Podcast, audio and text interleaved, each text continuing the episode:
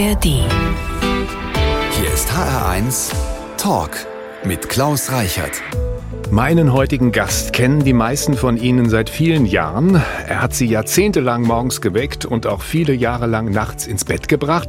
Wenn Sie jetzt Ihren Partner oder Ihre Partnerin anschauen und sich fragen, Schatz, wie hast du es ins Radio geschafft?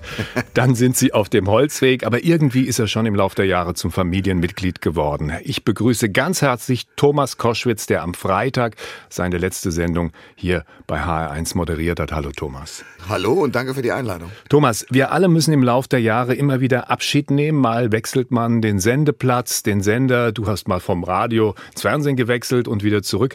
Wie war das am Freitag, als du zum letzten Mal als Moderator Tschüss gesagt hast? Oh, ganz furchtbar. Mir ist ja die Stimme weggebrochen. Weil A war die Bude voll. Es standen viele Kolleginnen und Kollegen da im, im, im Studioraum. Und da hat's mich dann doch gerissen. Am Anfang habe ich gedacht, das nehme ich mal auf die leichte Schulter und bleibe gut gelaunt, weil die Damen und Herren, die da vor dem Radio saßen, hatte ich ja am Abend vorher zum Teil jedenfalls kennengelernt. Da war am Abend vorher eine große Feier hier. Genau, Haus, ja. und da guckst du natürlich in die Augen und dann kannst du dir dann am nächsten Morgen vorstellen, die hören das jetzt alle. Und da wollte ich jetzt nicht so traurig und dramatisch, weil es gibt wirklich ernste Themen auf diesem Planeten. Da muss nicht ein einzelner Moderator, der sich verabschiedet, auch noch in, in die Tränen ausbrechen. Aber es gelang mir nicht und das war die Stimmungslage. Also ich war da schon traurig. Thomas, bist du jemand, der jetzt gut loslassen kann oder wirst du öfter um 4 Uhr aufwachen und denken, ich muss zur Arbeit? Oh, ich kann gut äh, loslassen. Mit dem 4 Uhr, das wird sich noch ein bisschen halten, weil wenn du mal die Bio-Uhr auf diese Zeit gestellt hast und noch zwei Kater hast, die das auch liefern, nämlich das frühe Aufstehen, dann wird das mit dem 4 Uhr ab und zu sein. Thomas Koschwitz ist heute hier, eine der beiden Stimmen, die den HR mehr geprägt haben als viele andere, die hier im Lauf der Jahre zu hören waren. Werner Reinke macht aber noch weiter. Nicht, dass er jetzt auch auf die Idee kommt zu sagen, ich höre auf. Ich habe da mit ihm auch gesprochen und wir sind uns einig. So. Sehr gut. HR1.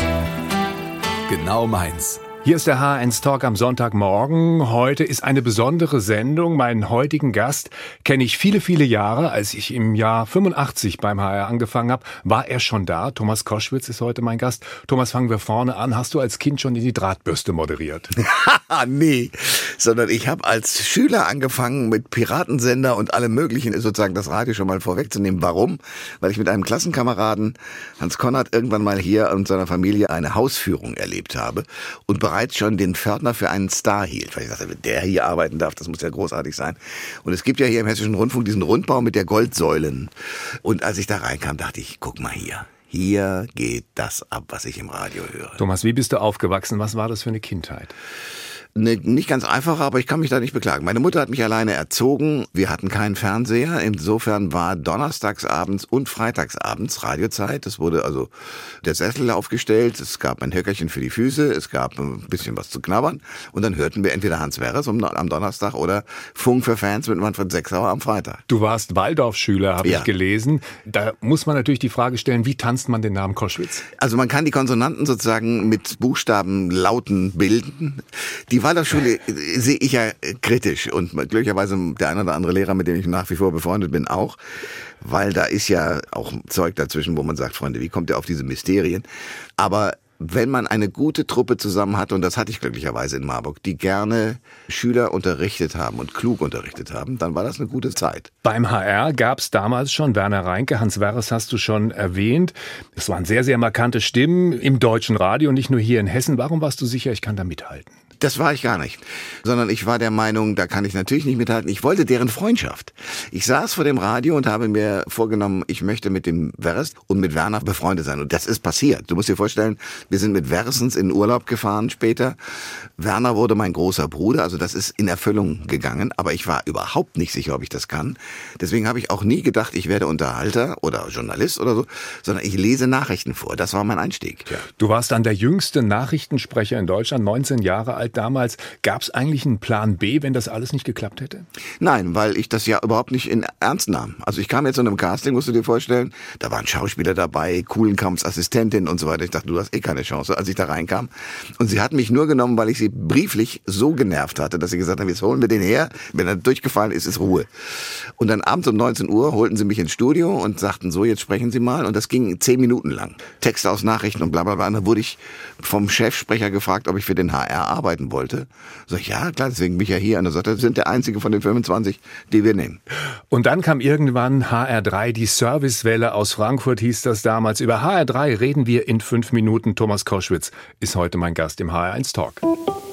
Mein heutiger Gast hat die goldenen Jahre des Popradios mitgeprägt. Die 70er, die 80er, die 90er Jahre. Thomas Koschwitz ist heute im HR1 Talk. Die goldenen Jahre kann man wörtlich verstehen. Da hatte Radio noch einen anderen Stellenwert als heute. Thomas, was war damals anders im Vergleich zu heute?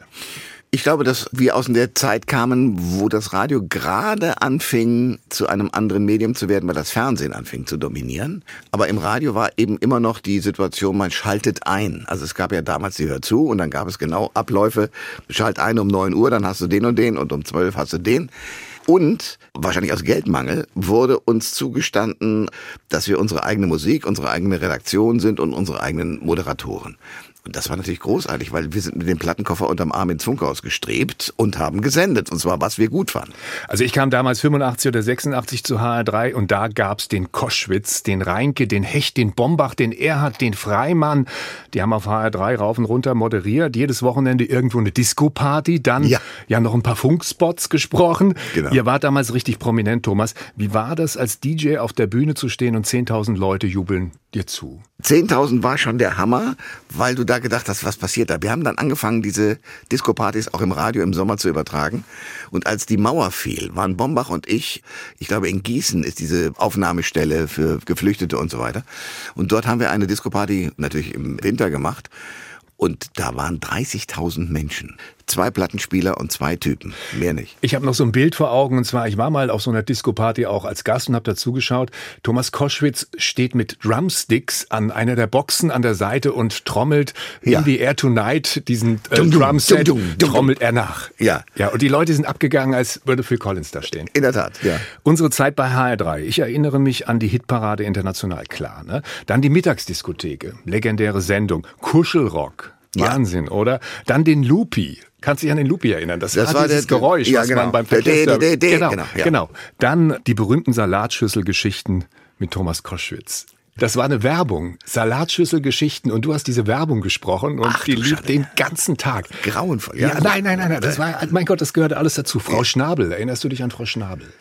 Frau Schnabel, eine Frau aus Obertshausen, damals schon über 80, die rief mich immer an in der Sendung und ich dachte, die ruft nur mich an. Und dann musste ich aber lernen, dass die grundsätzlich bei allen Moderatoren anrief. Und da immer, ach genau, natürlich. Ja, Frau Schnabel. Und nicht nur beim HR, sondern die rief auch beim Bayerischen Rundfunk an, bei Fritz Egner. Alle kannten Frau Schnabel. ist das lustig? ja, alle hat sie irgendwie angerufen. Alle hatten das Gefühl, das ist jetzt mein größter Fan, die ja. ruft nur bei mir an.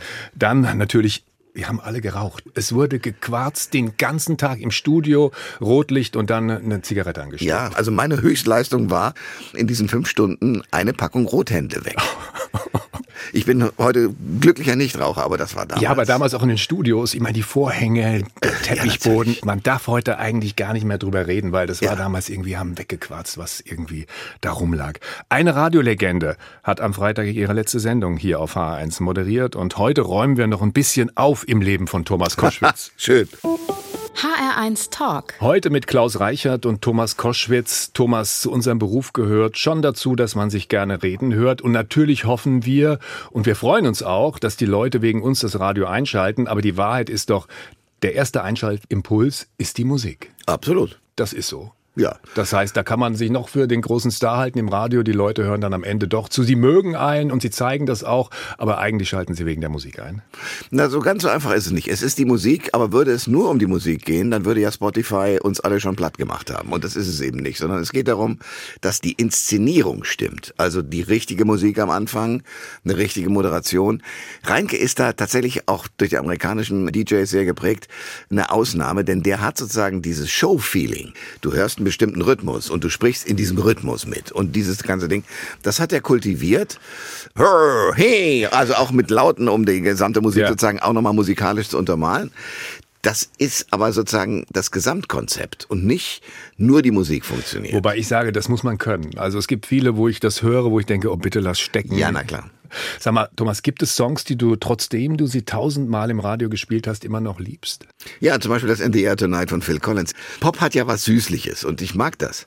Es gibt viele, die sagen, ja, mein Gott, das gibt doch so gute Musik und du ausgerechnet auf Phil Collins. Ja, aber der Typ hat Millionen auf diesem Planeten glücklich gemacht mit seiner Art zu musizieren. Ich habe trotzdem manchmal das Gefühl, auf meinem Grabstein wird irgendwann stehen, er hat eine Million Mal die Bee Gees gespielt, You Win Again. Ja, heul doch. Also macht schon. Ja, ja, ja, ja. Es, gibt, es gibt Schlimmeres. Ja. Also wir spielen deinen ersten Musikwunsch. Elvis Presley, Are You Lonesome Tonight? In der Lachversion. Ja. Das liebe ich deshalb, weil dieser Moment, dass du fassungslos lachen musst, und das hören wir gleich, das ist etwas, womit ich sehr viel anfangen kann, weil es mir genauso gegangen wäre. Wenn ich irgendwas Komisches sehe, legt es mich einfach flach. The world's a stage and each must play a part.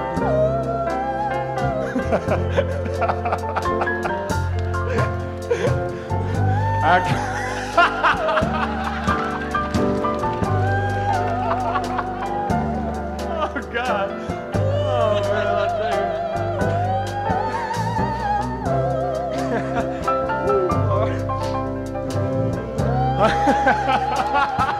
Und dann muss irgendwann das Telefon bei Thomas Koschwitz geklingelt haben und dran war jemand vom Fernsehen und der hat gesagt, komm zu RTL, wir machen dich reich und berühmt.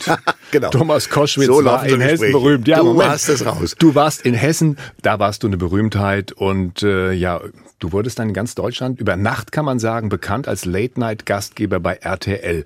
Wer hat damals angerufen? Ein Produzent, der das dann auch gemacht hat, der später der Chef von Brainpool wurde, Jörg Grabosch, der rief aber an aus einem anderen Grund. Ich war bei einem Casting gewesen für einen Talk und zwar bei Premiere. Und diese Redaktion hatte mich irgendwie entdeckt, das ist eine längere Geschichte, aber jedenfalls die dachten, wir müssen ein Casting zusammenstellen für RTL, mehrere Moderatorinnen und Moderatoren, die vielleicht Late Night talken können und klapperten sozusagen alle Leute, die sie schon mal eingeladen hatten, ab. Und ich sagte, ich fall bei euch ja eh durch. Aber wenn ihr ein gutes Catering habt und ich habe eine gute Fernsehidee, ich komme. Aber äh, ich habe es nicht ernst Thomas genommen. immer so bescheiden. Thomas Nein. Gottschalk war damals schon der Star im deutschen Fernsehen. Wie war das, gegen den antreten zu müssen? Ne, das war ja gar nicht der Ausgangspunkt. Der Ausgangspunkt mhm. war, dass ich eingeladen war für ein Casting für eine Show, die um 0.30 Uhr ausgestrahlt werden sollte. Aber dass ich gegen Thomas antreten sollte, war mir bei dem Casting nicht bewusst. Es gab dann nur irgendwann vom Programmdirektor den Hinweis, du, im Sommer machst du 23.15 Uhr. Sag ich, das ist aber doch Thomas. Ja, genau. Der ist da aber im Urlaub und das machst du. Wie hat Gottschalk reagiert, als er gemerkt hat, da kommt jemand, der kann das auch ganz gut, was ich da mache? Das hat ihm, glaube ich, wehgetan. Also unter uns beiden, wenn wir uns unter vier Augen sehen, das tun wir ab und zu, ist das in Ordnung. Aber er hat zum Beispiel sehr verhindert, dass öffentlich Bilder von uns beiden gezeigt wurden. Also diese Freundschaft, die zwischen Reinke und mir offensiv betrieben wurde, die wurde zwischen Thomas und mir offensiv verhindert. Ich hatte irgendwann mit ihm ein Gespräch in seiner Garderobe, wo er sagte, Thomas, ich habe mich mit Mühe auf Platz eins der Moderatorenliste gearbeitet und da kommst du daher und machst da alles kaputt. Das konnte ich nicht zulassen. Im Radio ist es normal, dass man jeden Tag eine Sendung macht. Im Fernsehen war das abgesehen von Nachrichtensendungen was Neues. Wie groß ist der Druck, wenn man jeden Abend vor die Kamera muss und liefern muss und man nicht sagen kann, okay, mir geht's nicht gut, dann spiele ich jetzt die Bee Gees? Das ist in der Tat ein Hammer und es ist auch schweineanstrengend. Also ich habe das ja zwei Jahre und 250 Sendungen lang gemacht. Das hatte ich in den Knochen. Weil der Tag geht um 10 Uhr los mit Dreharbeiten und allem Möglichen. Und natürlich, wenn du die Sendung gemacht hast und die Gäste vor allen Dingen nette sind, dann gehst du mit denen noch in die Kneipe. Also das heißt, wir haben manchmal bis morgens um zwei da gesessen, irgendwie erzählt mit den Superstars aus Amerika oder auch Deutschland und dann ins Bett und dann um 10 Uhr den nächsten Dreh. Thomas, magst du eigentlich Überraschungen? Ja, also dann schauen wir mal, wir haben gleich eine Überraschung für dich. Ei, ei, ei. Die Frage ist, wie kann man jemand überraschen, der im Grunde alle Prominenten, die wir so kennen, schon erlebt hat, der diesen Prominenten begegnet ist? Wir haben uns entschieden, jemand anzurufen, der Thomas Koschwitz sehr nahe steht. Hallo und schönen guten Tag, lieber Überraschungsgast. Ja, guten Tag. Am H1-Telefon ist Tim Koschwitz. Ey! Der Sohn von Thomas Koschwitz, selbst Moderator ja. beim Radiosender RBB 88,8 in Berlin. Hallo. Hallo, guten Tag. Tim, wir haben gerade über HR3 gesprochen. Du warst damals ein Kind. Wie erinnerst du dich an diese Zeit? Was war da los zu Hause bei den Koschwitz in Marburg? Ich erinnere mich daran, dass mit einer meiner frühesten Kindheitserinnerungen, dass es im Keller, in dem Haus, in dem wir gewohnt haben, in Saarlau, gab es ein Tonstudio mit Abertausenden von Platten. Und was mir manches Mal gelungen ist, ist sozusagen aus dem ersten Stock an meiner Mutter vorbei in diesen Keller zu kommen, wo dann mein Papa abends die Frühsendung für den nächsten Tag mit Musik vorbereitet hat. Also es war ja noch die gute alte Zeit des Radios, wo du als Radiomoderator noch deine eigene Musik mitbringen durftest. Und da stand dann immer so eine Waschkiste und da wurden dann Platten reingelegt, die dann für den nächsten Tag zu spielen waren. Tim, warst du mal mit auf einer Disco-Party? Nein, nein. da war ich zu jung, beziehungsweise da hattest du schon damit aufgehört, als Ja. ich hätte mitgehen können. Genau. Ich meine, das Schöne ist mit Tim, das schildert er richtig. Ich hatte dieses kleine Büro unten und da waren die vielen Platten und ich habe sozusagen stillschweigend auch nichts gesagt, weil er ganz still da saß und einfach mir nur zuguckte. Und als er noch ein bisschen jünger war, passierte Folgendes. Er guckte mir zu, wie ich Platten aus dem Regal nahm, auflegte. Und irgendwann machte er mir das nach, aber hatte natürlich das ABC nicht auf dem Schirm. Das heißt, er zog irgendwo eine Platte raus und steckte sie irgendwo anders wieder rein. Schöner Effekt. Ich Ja. musste die Dinger suchen. Jetzt bist du selbst Moderator, Tim. Was habt ihr gemeinsam? Ich glaube, wahnsinnigen Respekt vor dem Begleiten des Hörers durch den Morgen. Ich finde, das ist eine sehr, sehr schöne Aufgabe und eine, die einen auch durchaus mit Demut begleitet, weil du einfach zum Begleiter wirst von den Menschen, die dich jeden Morgen hören und einschalten und von dir erfahren wollen, steht die Welt noch. Und wenn ich sagen kann, dass ich etwas von meinem Papa gelernt habe, weil wir auch eine gewisse Zeit lang jetzt zusammengesendet haben, dann ist es diese Demut zu haben, jeden Morgen, bevor es losgeht, sich das auch nochmal gewahrt zu machen, Mensch, die Aufgabe, die wir da jetzt angehen, das ist für viele Leute wichtig. Also schüttel den Schlaf ab und los geht's. Thomas nickt. Gibt's noch was, was du ergänzen würdest? Nee, das stimmt so. Ich, ich, was ich heute nach diesen ganzen furchtbaren Dingen von Corona angefangen, über Ukraine-Krieg bis hin zu Israel äh, denke, ist, dass es uns gelingen muss, morgens zwischen all diesen Meldungen, die wir natürlich senden, die Menschen mit einer Heiterkeit in den Tag zu entlassen. Und das ist genau die Kunst, diese Balance zu halten. Tim, deine Kinder sind noch ein bisschen klein, um in die Fußstapfen zu treten. Können wir mit einer Koschwitz-Radiodynastie rechnen? Was glaubst du?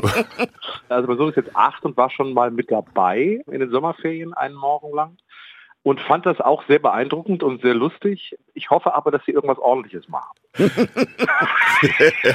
Die Erkenntnis kommt für Thomas ein bisschen spät, wobei. Tim und Thomas Koschwitz, ich danke dir, Tim. Danke auch. Und jetzt hat gleich sein letztes Stündlein geschlagen, aber nur im Radio, in der großen, weiten Welt der Podcasts bleibt uns Thomas Koschwitz für immer erhalten. Wenn Ihnen gefällt, was Sie hier hören, den Talk finden Sie auf hr1.de und in der ARD Audiothek. HR1 Talk. Eine gute Stunde noch, dann war's das für Thomas Koschwitz im Radio. Alles okay bei dir, Thomas, oder planst du schon den Rücktritt vom Rücktritt? Ja, so eine Farewell-Tour nochmal und dann noch eine und dann noch eine. Schließt du ein Comeback aus?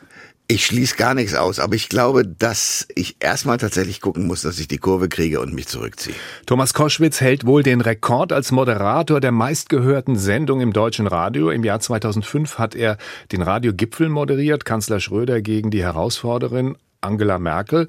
15 Millionen Menschen haben die Sendung damals gehört. War das der Höhepunkt deiner Radiokarriere, Thomas? Nee, weil die Menge allein macht's ja nicht, aber das war schon eine spannende Aufgabe, weil du plötzlich zwei Menschen erlebt hast, die uns regieren oder regieren wollten. Und ich kann Charakteruntiefen ausmachen und muss sagen, Herr Schröder gehört nicht zu meinen Lieblingspolitikern. Gibt es einen Prominenten, mit dem du Freundschaft geschlossen hast, nachdem du ihn in der Sendung kennengelernt hast? Witzigerweise ganz viele. Es gehört Olli Kalkofe dazu, es gehört Henny Nachtsheim dazu, es gehört Michael Mittermeier dazu, Bully Herbig, es gibt eine Reihe von Journalisten, Marcel Reif, Hubertus Meyer-Burkhardt. Du hast eben verneint, als ich nach dem äh, Highlight deiner Karriere gefragt habe und diesen Gipfel genannt habe. Was war das Highlight? Gespräche, eins mit Udo Jürgens, das mich deshalb so umgehauen hat, weil ich den Typen cool fand, obwohl er Schlager Heinz war und ich das eigentlich Schlager ist nicht meine Welt. Aber der Mann hat mir gefallen und ich musste den interviewen, hatte aber mein Manuskript draußen in der Regie vergessen und es war mir so wahnsinnig peinlich, dass es draußen lag. Also bin ich da nicht raus und habe mit ihm eine Stunde gesprochen und hinterher sagte er zu mir, kann ich Sie mal umarmen? Da sag ich, ja natürlich.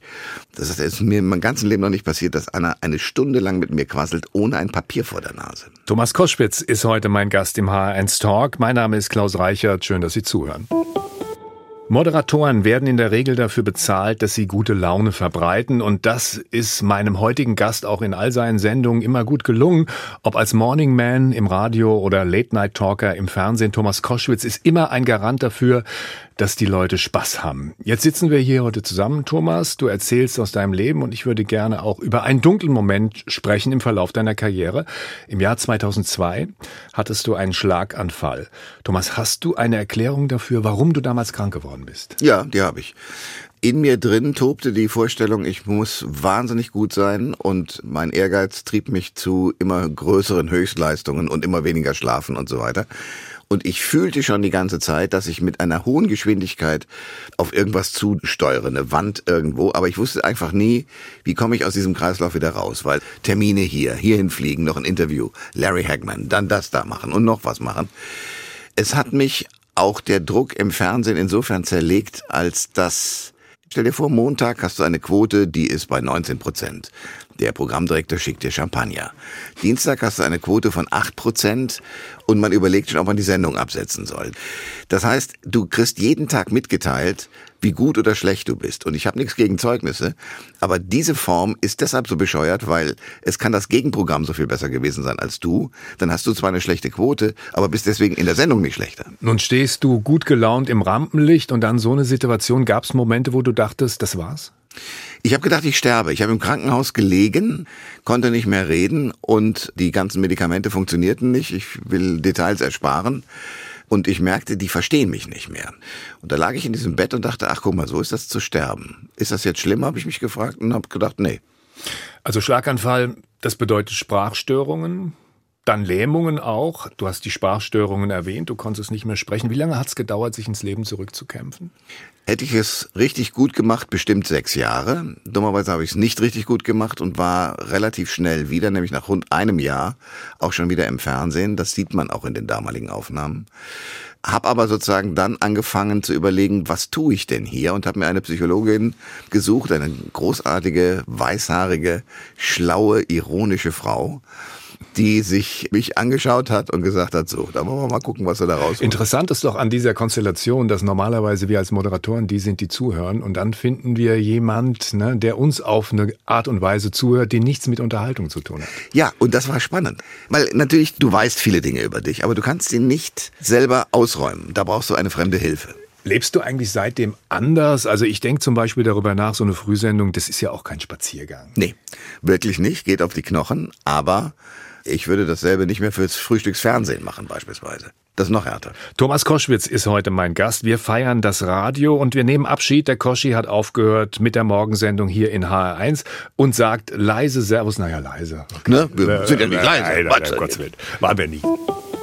Die meisten Fragen, die ich jetzt stelle, stellen wir immer unseren Gästen. Jetzt kommt der HR1 Fragebogen. Ein paar Fragen haben wir aber noch ergänzt. Thomas, bist du bereit? Bitte um eine kurze Antwort. Ja. Soweit es möglich ist. Also, also meine schönste Reise war? Nach New York zum ersten Mal. Von Kindern habe ich gelernt? Dass man Zeit haben sollte. Mein Lieblingsessen ist? Eine Lasagne ordentlich mit Käse überbacken. Mich bringt auf die Palme, wenn Leute nicht motiviert sind, aber dafür wahnsinnig viel Geld kriegen. Das Schwierige an der Demokratie ist, dass manchmal die Falschen miteinander diskutieren. Bereut habe ich, dass ich tatsächlich meine erste Frau betrogen habe. Ich möchte gerne mal einen Abend verbringen mit dem Papst. Peinlich war mir zuletzt. Nix mehr. Der Glaube ist bei mir tatsächlich da, aber nicht an die Kirche oder in die Kirche. Ich habe Angst vor ich muss wirklich nachdenken. Ja. Vor Schmerzen möglicherweise. Mein Lieblingsfilm ist? Oh, ein Käfig voller Narren. Das letzte, was ich geklaut habe, war? Ein Filzstift, ich war 14. In meinem Bücherschrank unten rechts steht? Von Stein und Flöte. Hamster gehören? In einen schönen Käfig und gut gepflegt. Ich erinnere an Hamster TV, ja. ne? eine Sendung, mit der sich gerade Oliver Kalkofe, mit dem du ja heute gut befreundet bist, ja. sehr intensiv beschäftigt hat, wenn ich mich dran erinnere. Und es war sehr, sehr lustig. Thomas Koschwitz heute im HR1 Talk. HR1 Talk. Heute mit Klaus Reichert und Thomas Koschwitz. Wenn man fürs Radio arbeitet, dann trifft man viele spannende Leute und man darf schöne Aktionen machen. Thomas, das Brandenburger Tor in Berlin, die Quadriga obendrauf, du hast äh, keine Ruhe gegeben, bis da oben ein Einhorn stand. ja. Erzähl die Geschichte. Ja, also in Berlin ist es so, da gibt es 30 Popstationen. Und das ist das Problem von Privatradio von Anfang an gewesen. Wie schaffe ich es, Aufmerksamkeit zu erzielen? Also haben sich äh, ein paar PR-Kollegen in dem Sender überlegt, wir könnten doch mal auf die Quadriga hoch und da ein Horn anbringen. Das steht dann in allen Zeitungen und wird mit dem Sender, bei dem du sendest, auch in Verbindung gebracht. So war es auch. Gab es Konsequenzen damals? große Aufregung. Herr Schupelius, der für die BZ schreibt, hat sich wahnsinnig aufgeregt und es war alles ganz furchtbar. Aber am nächsten Tag lief die nächste Sau durchs Dorf und schon war es vergessen. Wir spielen deinen nächsten Musikwunsch. Tommy, geile Zeit von Juli. Gibt's dazu eine Geschichte? Nur die, dass ich denke, erstens hatte ich und hatten wir alle, die wir in der Zeit Radio gemacht haben, davor und danach, wir hatten eine geile Zeit. Mehr ist es nicht. Wir spielen den Song und dann reden wir auch gleich noch drüber, wie es weitergeht mit dem Koschi und dem Radio. Ja.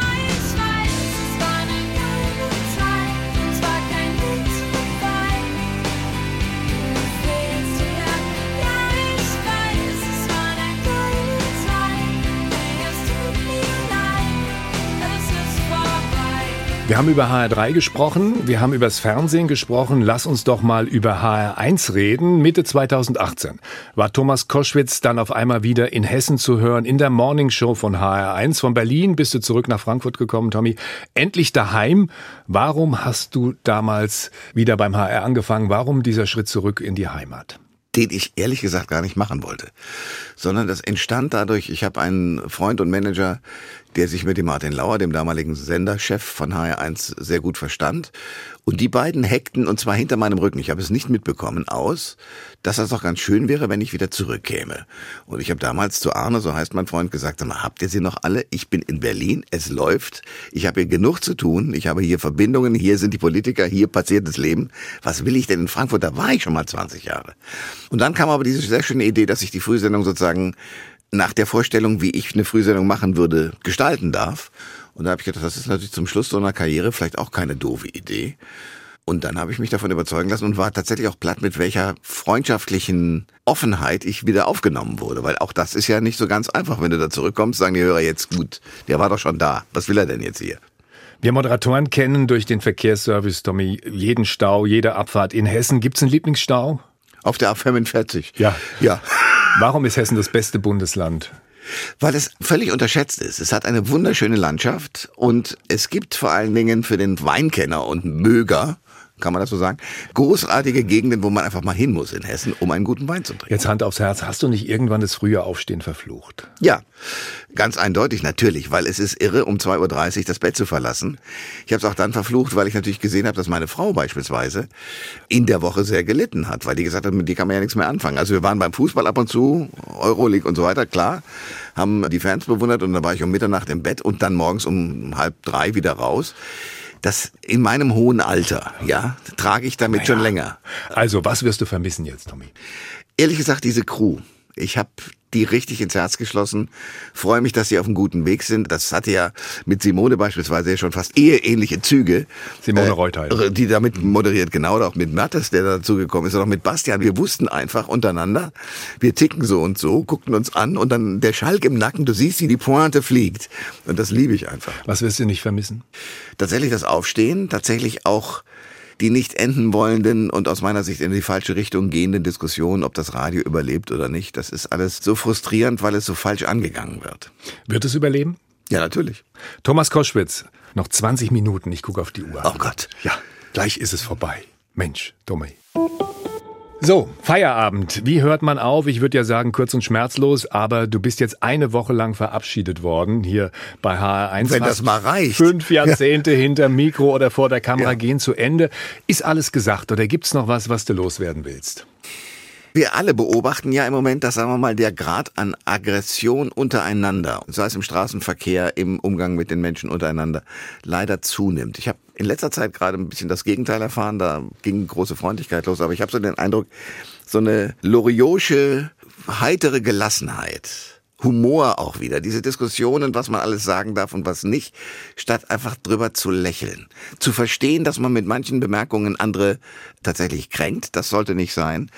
Aber diese Humorkommissare, die jetzt anfangen, irgendwelche Dinge zu zensieren und zu warnen, man könnte da in ein falsches Bild geraten. Ich halte es da ja mit Harald Schmidt, der mal gesagt hat, jeder, der über 7500 Mark damals noch verdient, der muss damit rechnen, dass wir ihn durch den Kakao ziehen. So. Das ist eine gute Einstellung. Ja. Wir bekommen von all unseren Gästen immer noch eine Lebensweisheit mit auf den Weg. Wie lautet die Lebensweisheit von Thomas Koschwitz? Es gibt eigentlich im Leben nur fünf Dinge, die du wirklich musst. Den Rest willst du. Ich bin froh, dass sie nicht lautet, ich kann ja nicht mehr alles sagen, was ich zu Hause sage. ja, genau. Der arme Gottschalk. So, Ei, ei, ei. Also, Thomas, ab jetzt hört nur noch deine Frau zu. Ich bekomme jetzt feuchte Augen. Zum Glück sind wir im Radio. Ja. ein großer Vorteil. Jetzt nochmal große Gefühle. Mach's gut, Tommy. Und hier kommt von uns für dich Take That, Never Forget. Cool. Und bitte, jetzt wird ausgeschlafen. Ja. Ach, wie schön. HR1, genau meins.